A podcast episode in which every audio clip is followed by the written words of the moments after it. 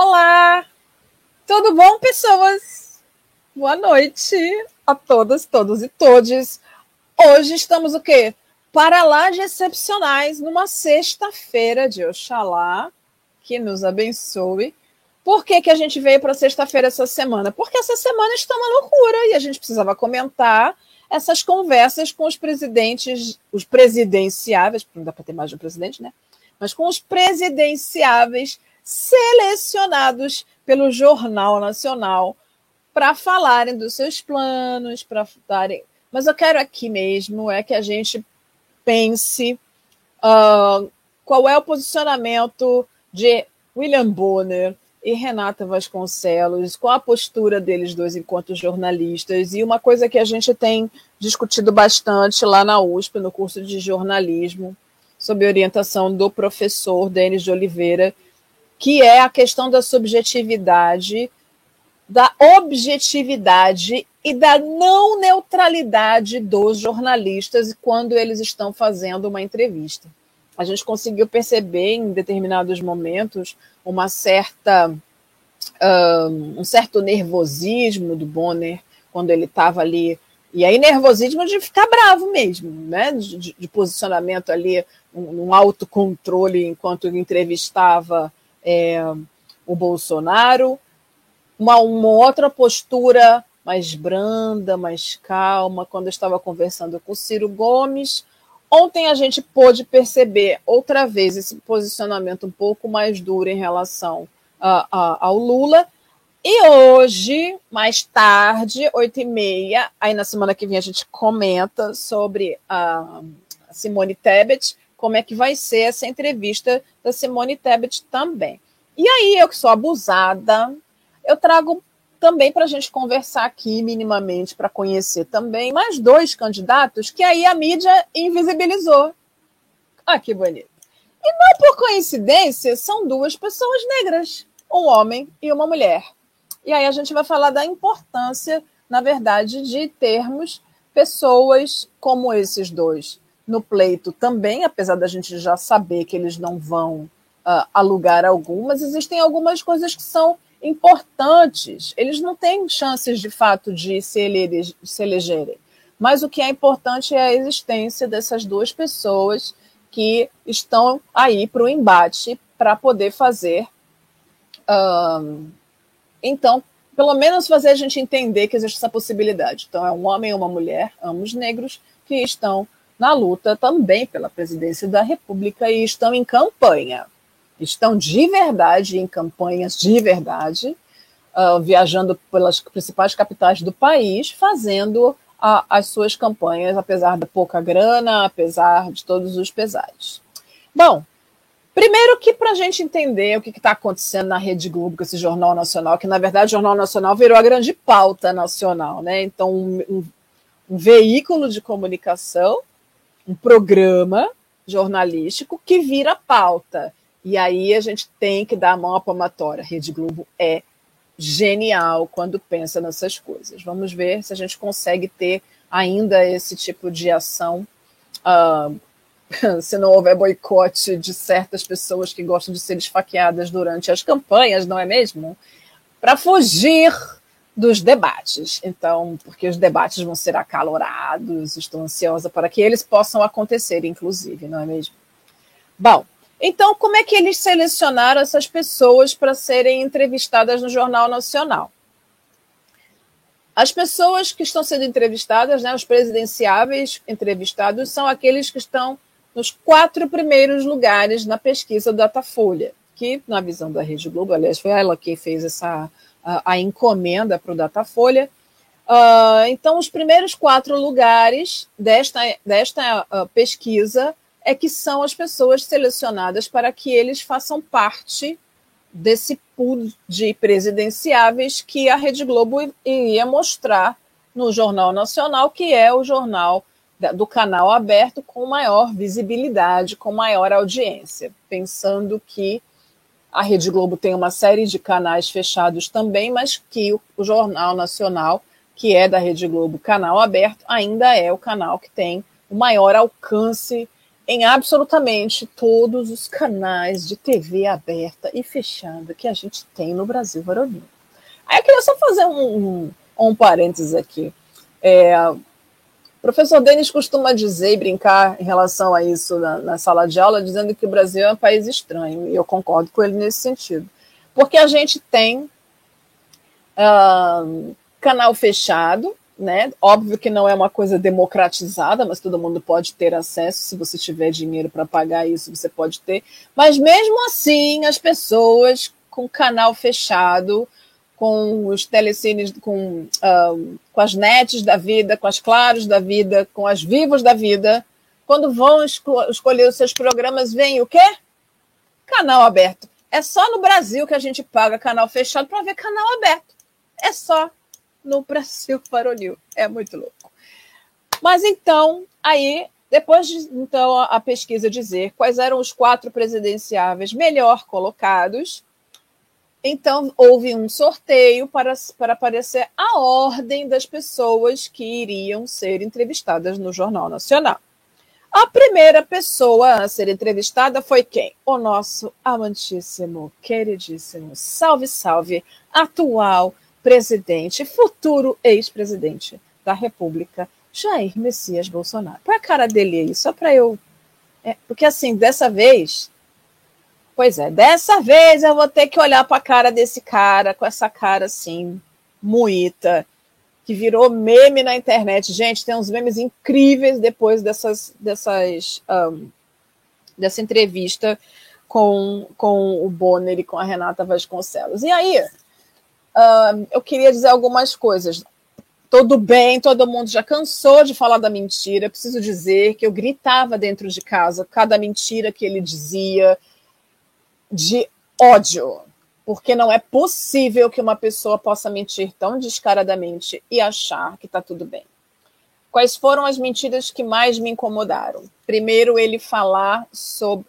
Na verdade, a mentira que mais me incomodou foi uh, a questão do auxílio emergencial. Quando ele falou do auxílio emergencial, que ele deu o auxílio emergencial de 600 reais, ele simplesmente retira da pró porque o que, que ele está fazendo nesse momento? Ele está colocando no próprio colo tudo aquilo que aconteceu teoricamente de positivo. E aí, por que, que eu digo teoricamente? Porque ele foi contra tudo.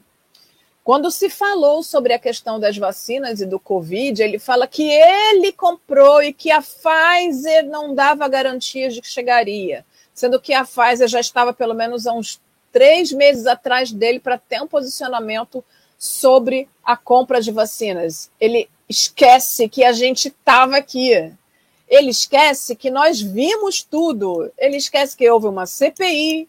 Ele esquece que houve uma série de coisas falando que não houve, é, que não havia nenhum, que no governo dele não havia nenhum tipo de crime, que as pessoas eram honestas e faziam. Opa! Quem é que está fazendo essa história? Ainda hoje a gente ainda não conseguiu saber efetivamente uh, porque eles conseguiram bloquear todos os processos de investigação, de investigação sobre as rachadinhas do filho dele, que normal, que provavelmente o filho dele aprendeu com ele, porque ele é é, foi deputado muito mais tempo do que o filho, então ele já sabia como é que essas coisas funcionavam. Mas a mentira sobre as vacinas, a briga.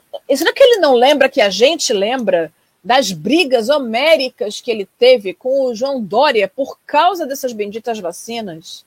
Do tanto de bobagem que ele falou, do tanto de campanha que ele fez falando de um tratamento precoce que ele continua defendendo, com um kit de remédios que não fazem o menor sentido para o tipo de patologia que é o Covid e que hoje essa, essa distribuição desmedida, enlouquecida de cloroquina no tempo de pandemia de Covid está fazendo falta hoje no tratamento dos indígenas que estão com malária. Então, assim, existe todo. E aí é um silenciamento na questão da malária, e da falta de medicamentos. Esses medicamentos foram produzidos única e exclusivamente para a malária. No tempo de Covid, resolveram dar esse remédio para quem estava com Covid, dizendo que isso ia poder salvar a vida das pessoas, e é mentira, comprovadamente científico. que é mentira, não existe nenhuma eficácia. Então, essa mentira que a gente está vendo, 700 milhões, 700 mil pessoas mortas no Brasil hoje, por causa desse desmando, desse enlouquecido desse homem. Outra mentira que para mim é muito grave e que eu acho que é importante que a gente um, deixe nítida para todas as pessoas é que houve sim uma pressão muito grande da nossa esquerda, dos ativistas, do movimento social aqui do lado de fora, pressionando a Câmara lá dentro, para que houvesse um auxílio emergencial, porque as pessoas estavam morrendo. As pessoas estavam morrendo de fome, a gente continua vendo a fome. Então, quando eles. Primeiro que o governo federal queria dar 200 reais de auxílio emergencial. A sociedade civil organizada, mais os movimentos sociais, mais os, os, um, os parlamentares de esquerda, pediram 1.200, baixaram para 400 e chegaram, então, num patamar de 600 reais de auxílio emergencial, que o governo federal, quando pôde, cortou. E que agora coloca como um, uma, uma questão eleitoreira e que foi, sim, aceita pela esquerda para que se possa, quando vem acabar esse governo e começar o próximo, que a gente possa minimamente fazer uma, uma fusão ou fazer alguma ter, descobrir alguma chave para que se possa ter então melhorado esse valor mas que isso seja um auxílio permanente, mas que tenha também as mesmas obrigatoriedades que tinha o Bolsa Família, que exigia crianças na escola, que exigia vacinação, que exigia uma série de coisas que esse programa novo não faz. Que esse programa novo é visto de fato como uh, um processo eleitoreiro, sabe? Então é bom que a gente veja isso, é muito importante. Então, importante que se saiba, se existe auxílio emergencial, é porque o movimento social pressionou o pessoal que estava dentro da, da Assembleia, e que é importante que se saiba também que houve uma luta muito grande desses movimentos de esquerda, e que todo mundo fala muito mal, mas que está aí para minimamente garantir que existe, uh, de que se garanta algum direito para essas pessoas. Então, Bolsonaro, dentro do Jornal Nacional, teve um papel triste de, de muitas mentiras. E aí, quando a gente vai parar para pensar um pouco no olhar sobre é, o posicionamento dos jornalistas dentro dessa entrevista, o que, que a gente conseguiu ver? Estavam todos ali com muita raiva. Foi o que eu consegui perceber. O Bonner foi bastante duro. Bolsonaro na defensiva e também atacava, dizendo que tudo que o Bonner dizia era mentira. Ele ignorou durante muito tempo. E aí posso dizer que, na verdade, isso me incomodou bastante, porque não foi só o Bolsonaro que ignorou Renata, mas o próprio Bonner ignorou Renata. Porque se a gente for parar para pensar na quantidade de minutos que o Bonner falou com o Bolsonaro ali naquele espaço, foi infinitamente maior do que uh, o que Renata se dirigiu a ele. Então, fico pensando se possibilidade um, se esse diálogo de homem para homem foi proposital, já que o Bolsonaro, da última oportunidade, foi bastante rude com, com Renata Vasconcelos. Ou dois, isso aconteceu sem que Bonner tivesse planejado. De fato, ali um papo de homem para homem, já que todo mundo sabe que esse é o posicionamento uh, de Bolsonaro. Mas é, os comentários que eu tenho a fazer em relação a isso é que o que eu vejo é que ali na pessoa de Renata Vasconcelos e William Bonner, a Rede Globo está contra, um, pelo menos dentro do Jornal Nacional, mas a Rede Globo já se posiciona terminantemente contra uh, este homem que é o presidente da República ainda na atualidade. O próximo foi uh, o Ciro Gomes. E o Ciro Gomes, eu achei interessante que assim existem existe dentro do site da, da Globo um fato fake que vai, que vai pegando a fala do, do, dos candidatos para dizer o que, que foi que ele falou que era verdade, o que foi que ele falou que era mentira. E tem uma coisa que é interessante, que o Ciro Gomes ele pode ter exagerado em alguns números, mas ele não, uh, ele não, não mentiu descaradamente, ele não inventou nada para agredir ninguém, ele fez uma fala bastante uh, verdadeira dentro desse, dessa, dessas análises e veio com muitas propostas, ele veio muito propositivo. Então, assim, quando se fala sobre Ciro Gomes, o que a gente consegue ver nas redes sociais e como efeito da fala dele é que ele foi coerente com tudo o que ele disse, que ele foi propositivo e que as falas dele fazem sentido. Então, as pessoas realmente observam o, o Ciro Gomes nesse olhar. O que, que eu consegui perceber? Uh, nessa entrevista, ela foi muito light. Muito light.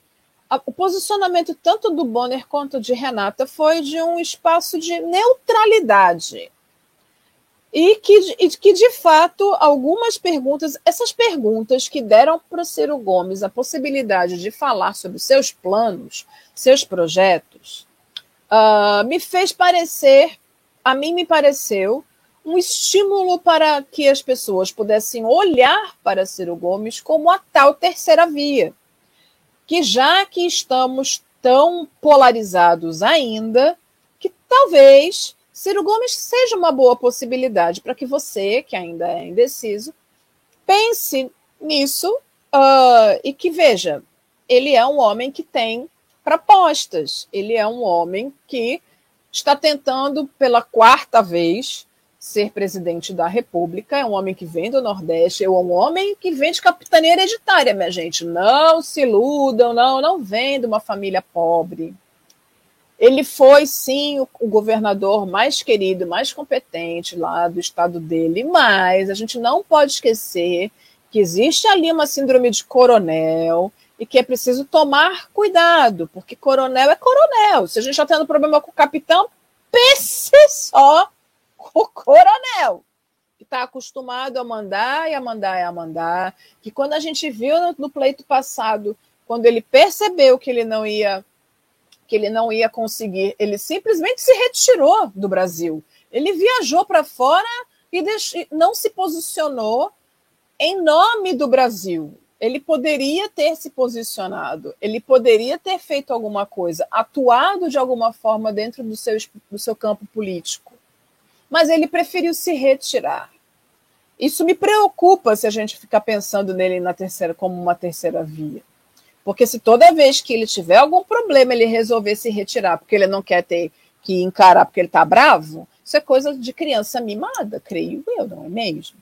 Bom, de qualquer maneira, William Bonner e Renata Vasconcelos tiveram uma relação bastante amena com o Ciro Gomes dentro desse processo todo e Uh, o, o, que me parece é que ele teve ali, naquele momento, que ainda não era um momento de debate, onde a gente realmente percebe quais são as propostas, mas ele teve ali, dentro daquele, daquele momento, um espaço efetivo para poder mostrar os seus planos e ser apresentado ao, a população brasileira como essa possível terceira via. Vamos ver o que, que acontece. Aí ontem, quem veio? Quem veio? Quem, quem, quem? Lulinha Paz e Amor. Lulinha Paz e Amor é um cara legal. Qual é a diferença do Lula para os caras todos? Gente, o cara chegou sorrindo. O Bonner começa a entrevista já querendo dar um abraço de urso nele e faz já logo de cara uma pergunta que poderia deixar ele numa saia justa, mas ele prontamente responde à altura, como uma pessoa inocente que ele de fato é, porque afinal de contas não é a Eliane que está dizendo, a justiça já chegou a essa conclusão de que ele não, não tinha crime absolutamente nenhum e que ele foi, um, foi massa de manobra dentro de uma outra estrutura. Então, Bonner fala: bom, a justiça percebeu o seu erro, e corrigiu, mas é fato de que houve uma série de problemas dentro da Petrobras. O que, a gente percebe no discurso do Bonner é que existe ali ainda um resquício dessa coisa da criminalização do PT. Uh, ah, como se o, o, partido em si fosse culpado pelas ações de cada, de cada membro. Vamos pensar que a Petrobras, que era de onde eles estavam partindo para falar sobre a questão de desvios de, de desvios de verba, que a Petrobras ela é uma estatal.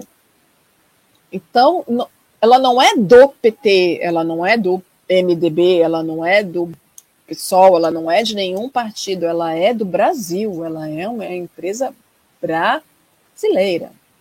O grande lance é que é, o grande problema desse processo todo é que quando a gente para para pensar nas coisas todas que aconteceram, a gente coloca a culpa numa pessoa só, sem se, que se haja investigação, então fica fácil dizer que o Lula é ladrão, porque na verdade é isso. Existiu uma máquina que estava ali num processo de buscar criar uma série de fatos e que não conseguiram comprovar. E mesmo assim ele foi preso, e mesmo assim ele foi penalizado, e agora, e agora, como ele mesmo disse, não é mesmo? Precisa fazer um certo sigilos. Tem gente que é tão honesta e que está lá fazendo sigilo de 100 anos. Ai, gente, sigilo de 100 anos é ótimo para quem é honesto, né?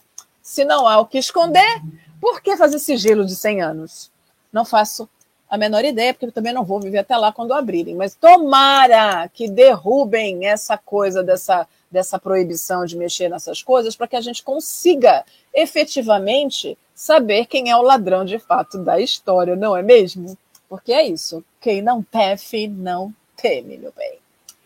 Lula foi o cara que elevou a 14 potência a audiência do Jornal Nacional ontem ou para felicidade ou não, ou não interessava isso para a Rede Globo naquele momento, ela queria mais era a audiência mesmo. O grande lance é que no Brasil, no Brasil inteiro, houve manifestações, depois da fala do Lula, houve manifestações no Brasil inteiro, incluindo o nosso excelentíssimo atual presidente da República, que estava lá fazendo sua live de quinta-feira natural normal e rotineira e aí, antes dele saber que tinham, que ainda estava ligada a bendita da câmera do.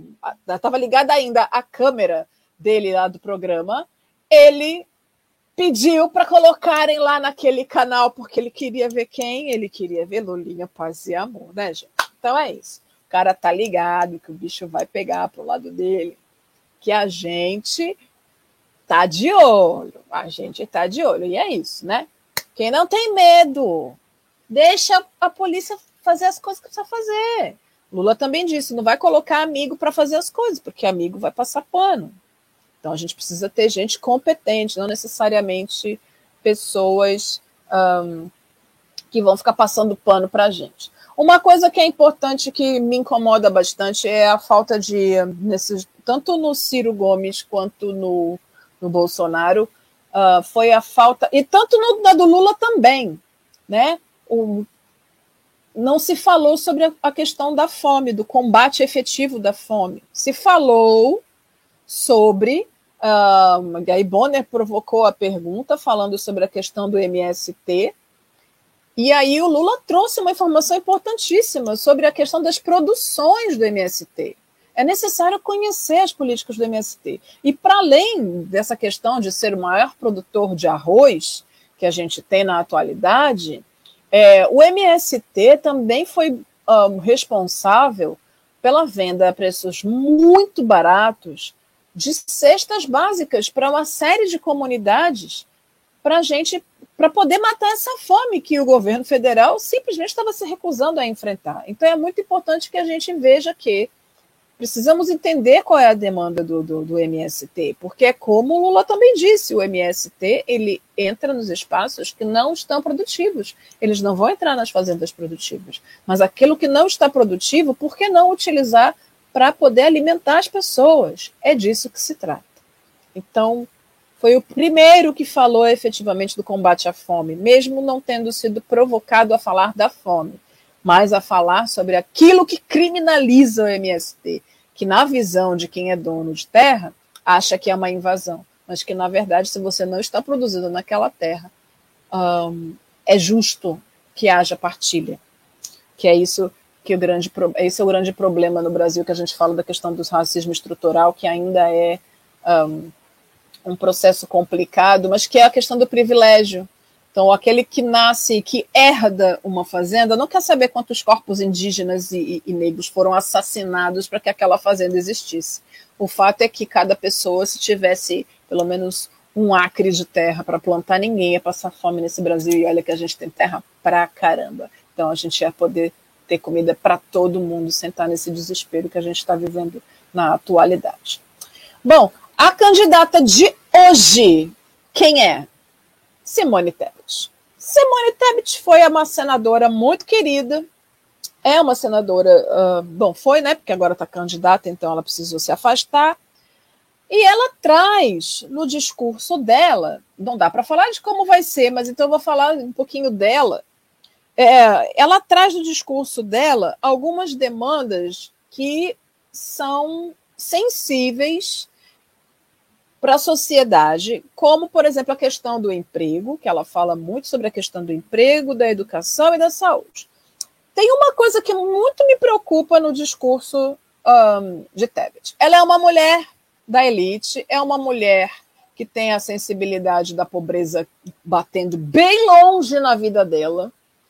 Então, uh, ela tem uma vice que também é mulher, o que é importante. Eu acho que uma chapa inteira de mulheres é uma coisa nova na nossa história política brasileira, mas ela repete algumas coisas que a gente não quer mais. E aí eu digo a gente enquanto movimento social, base da sociedade. Existe uma dinâmica nesse país que vem falando muito sobre essa questão do empreendedorismo como saída o que a gente quer trabalhar, minha gente. E a gente acabou indo para o lado do empreendedorismo porque a gente não teve outra possibilidade. Então, já de muito tempo a gente tem dentro desse Brasil varonil as escolas técnicas, que fazem o quê? Produzem mão de obra barata. Produzem chão de fábrica. Pessoas que vão continuar no nível técnico de certas funções. E o que a gente quer? A gente quer ser especialista, minha gente. A gente quer ser intelectualizado. A gente não quer só chão de fábrica. E a, o discurso dela para garantia de empregos é uma coisa que o Lula também falou e que me incomodou. Ai, a gente vai. Aliás, todo mundo, quando fala de aumentar emprego, fala, fala nisso. Né? Vamos aumentar a questão da construção civil. Minha gente brasileira só tem pedreiro no Brasil? É isso mesmo? Só tem pedreiro? Vamos arrumar 5 milhões de vagas, porque estamos aumentando a produção e as, a, a produção de. Uh, a construção de casas. E aí vai ser todo mundo pedreiro? Eu sou jornalista, minha gente. Eu quero dar aula. Porque eu sou, estou doutorando, eu quero dar aula em universidade pública. Então, é isso mesmo? E aí ela fala: ai, vamos fazer aumentar as, as escolas técnicas. Oi? Eu quero que aumente a universidade. Queremos que aumente universidades. Queremos que aumente as parcerias com universidades fora do Brasil em todos os continentes. Queremos apoio à pesquisa. A gente não quer mais. Simone Tebet, nós não queremos mais ser chão de fábrica. A gente quer ser o dono da fábrica. Entendeu? A gente quer ser empreendedor de verdade. A gente quer condição de ter uma vida digna, com um bom salário, sem ficar desesperado o que vai acontecer amanhã. E se eu perder meu emprego? Não, a gente quer segurança. Escola técnica, não dá segurança para a gente, não dá possibilidade para a gente de conseguir um bom emprego, porque o mínimo que tem que se ter neste Brasil para conseguir um bom trabalho é uma universidade. Precisamos ter um nível superior, no mínimo. Nível técnico não garante trabalho para mais ninguém. Portanto, é melhor você rever essa sua proposta. Agora eu quero mostrar dois candidatos que são. Um, que estão, que estão fazendo campanha, mas que são invisibilizados pela grande mídia. Estou falando, então, da do então da Vera.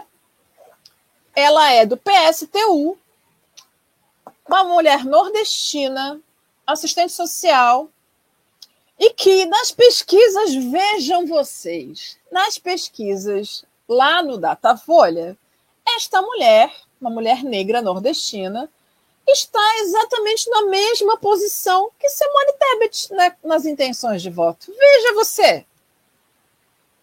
Veja você. E aí eu falo para vocês uma coisa. Por que, que é a Tebet que está lá fazendo, é, participando do Jornal Nacional e não a nossa Vera? É para a gente parar para pensar, né? Em, em, mas é importante que exista a Vera e que exista o próximo que a gente vai falar também, que é o Léo Pericles. Este que é da Unidade Popular, um partido pequenininho também, da Unidade Popular. O Péricles está fazendo a história, minha gente. Ele acabou de fazer uma. Ele fez a declaração dele lá para a Justiça Eleitoral para declarar seus bens. Ele declarou 197 reais numa poupança. É o que ele tem de bem. A candidata dele, a vice, é uma mulher negra também. Essa é a chapa que também é inteira negra. Uh, que ela tem três mil e poucos reais de, no total dos seus bens e alguma coisa dentro de uma polpa. 197 reais o cara tem uh, de bem para declarar.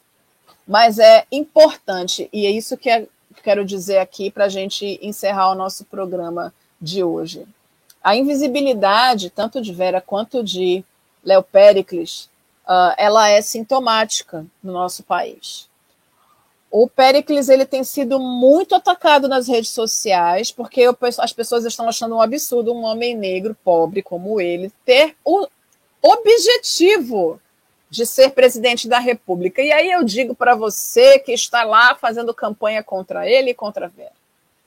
Vejam bem, basta ser brasileiro para querer ser presidente da República.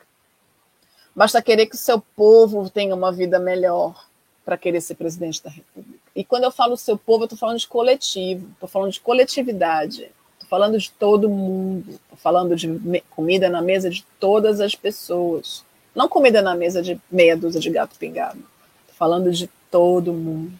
Então, tanto Vera quanto o Péricles são pessoas importantíssimas nesse pleito para a gente entender que há possibilidade concreta de transformação, que há possibilidade concreta de mudança no nosso país, que pensar o coletivo pode ser sim uma grande sacada, que é muito importante que a gente perceba quando o veículo de comunicação está de alguma forma tentando manipular a sua cabeça. Então, observe todas as coisas. Silêncios falam muito alto, silêncios gritam, a gente precisa ficar atenta. É importante que a gente preste muita atenção nas entrelinhas, principalmente nesses discursos daqueles que são os favoritos. Mas é preciso também que a gente tenha a mente muito aberta para perceber as nuances e também aquilo que é verdade e aquilo que não é, de forma nenhuma, verdade. Enquanto cada um estiver pensando só no seu umbigo, a gente vai continuar num país extremamente desigual, onde a fome vai bater na porta de milhões e somente a mesa de alguns mil vai ter comida. A gente quer que a mesa de milhões tenha comida, vida digna e paz para todo mundo. Então a gente se encontra na próxima terça, na próxima terça, 19 horas, aqui no Mídia ao Ponto, no canal Farofa Crítica, para a gente falar do que aconteceu no final de semana e nesses outros dias doidos, né, meu bem? Porque o que vai acontecer nesse Brasil varonil vai pegar fogo. Começa hoje. Hoje começa o horário eleitoral gratuito. Bora ver o que os caras vão aprontar nesses filminhos que a gente vai ter que assistir nesses dias que faltam.